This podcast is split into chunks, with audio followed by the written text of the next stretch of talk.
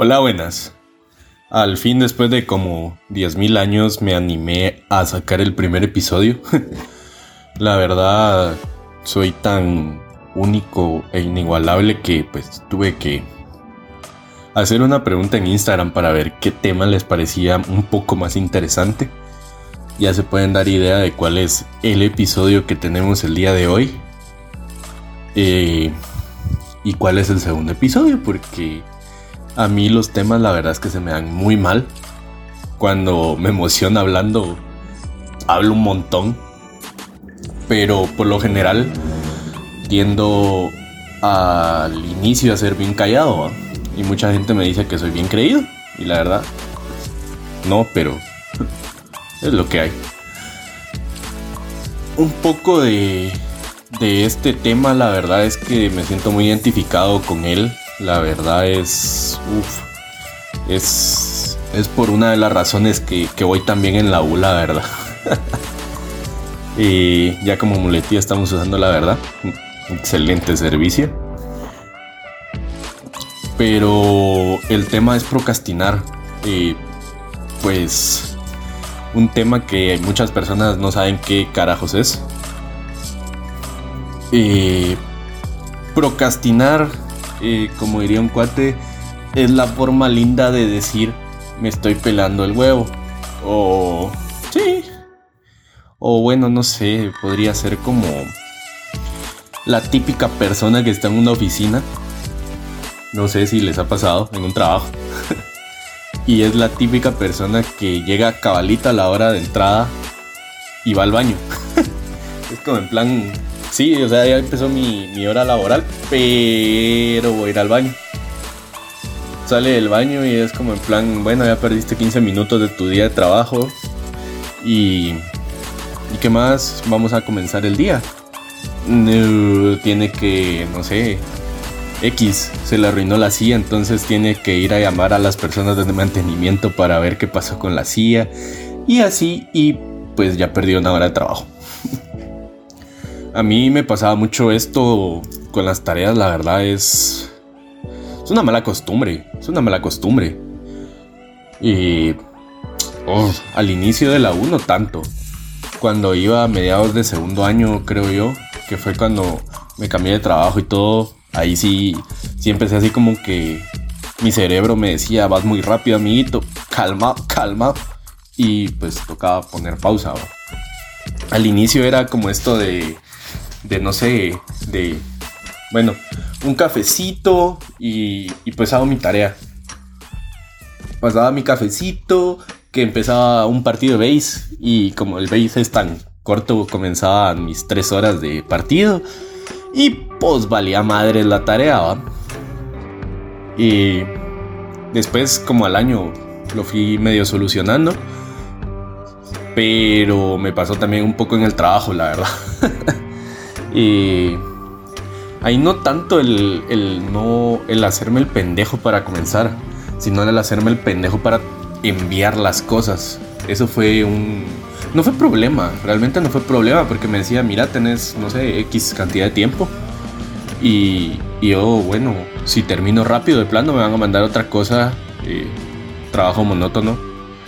Eh, entonces mejor me ponía a investigar, me ponía a escuchar música o a jugar, yo qué sé. Eh, y pues eso no es una buena costumbre realmente, es malísima, es malísima. Pero sí, sí es algo que, que afecta a muchas personas. O sea, creo que no soy solo yo el, el loco que hace esto, pues.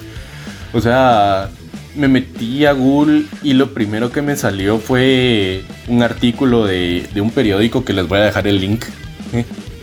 de Infobae que dice el arte de postergar lo urgente. O sea, ni siquiera están dando. Está como. ¿Cómo sería? No están dando esto de, de, de dar el beneficio de la duda, de decir, puede ser que se postergue algo, o sea, es un arte. es como alguien que toca un instrumento, es como, no sé, es un arte el postergar las cosas, el saber en qué momento hacerlo para que no afecte realmente tu vida y tengas ese pequeño espacio de break donde tu cerebro diga, me funcionó. Por ejemplo, no sé, el, literal el ir a tomar café antes de empezar algo o cuando vas a la mitad de algo o y no te sale ese algo, digamos. Por ejemplo, cuando estoy programando, voy por un café y digo, la estoy cagando, ayuda. Y yo voy por mi cafecito, regreso y en ese pequeño instante digo, ah, ya sé en que la cagué, a ver. Y pues, se arregló. Y no sé, literalmente en ese artículo hablan de, de, los tipos de procrastinadores refiriéndose como a por qué lo hacen las personas y me pareció, no sé, un poco raro. Por ejemplo, que había un tipo que decía ahí por baja autoestima. Y yo así como, ¿ca? Y por baja autoestima se refiere a aquellas personas que perciben desagradable una tarea y la postergan para hacer algo que les agrada. O sea, básicamente creo que ahí entraríamos casi todos los que procrastinamos. O sea, no es porque te desagrade una tarea, sino que porque tenés la referencia de que hay algo que podrías invertir mejor el tiempo o malgastar el tiempo. Entonces es... Uh, es, es complicado. O sea, la verdad la decisión de, de hacer o no hacer creo que es muy personal. Hay personas que son madres, que son bien, bien, ¿cómo es la palabra? Ando bien pendejo que no me acuerdo ni cómo hablar. Y personas que son bien estrictas con respecto a su tiempo, o sea, hacen un horario. He visto yo que hay personas que hacen un horario y hasta tienen como esos cinco minutos de, de, de desfase que podría haber en su horario y madres, lo cumplen completo. Yo lo intenté hacer, hice un horario y valió verga. O sea, primera tarea y ya estaba atrasado media hora. No porque me levantara tarde, sino por el simple hecho de que dije voy a comer viendo un video de YouTube. Y cuando estaba viendo el video, pues... o sea, era un video que duraba media hora y yo tenía 15 minutos para comer y ya me atrasé 15 minutos. Y Creo que sí, o sea. No es tan fácil el, el ser estricto con un horario. Pero sí trae muy buenos beneficios. O sea, no vamos a negar que, por ejemplo, quien no quisiera trabajar, estudiar, ir al gimnasio, tener novia eh, o novio, no sé, gustos, ¿verdad? Eh, no sé, tocar un instrumento, eh, hacer deportes. O sea, sí, pero o sea, por ejemplo, pasa también que, la vida. La vida social tiende a absorber mucho tiempo. O sea, uno dice voy a ir a una fiesta. ¿Y qué implica eso? No tanto el día de la fiesta. A muchas personas les pasa que el día después de la fiesta amanecen hechos mierda. Entonces, ahí hay ese detalle de. Alerta spoiler, ese es el segundo tema del podcast. y ese es el, problema de, tener un horario muy estricto, de que a veces uno dice, bueno, tiempo libre, pero ¿en qué voy a usar ese tiempo libre? No sé. Por ejemplo, cuando uno sale X a otra ciudad o, lugar para visitar familiares o para pasear, tiempos de pandemia. por ejemplo, ir a la antigua, no sé, o ir a visitar a tu abuela o a tu abuelo, abuelos, si los tenés vivos, cool. Y en ese preciso instante que uno va, se hace tres horas de cola. Y después cuando uno viene de regreso se hace otras dos. Y uno había dicho, bueno, tengo seis horas para ir allá. Me hago una de ida, una de vuelta. Y yo estoy cuatro horas con ellos y... A huevos, que no pasó. Ah, entonces eso es pues difícil de hacer cumplir un horario la verdad yo no tengo una solución para el dejar de procrastinar.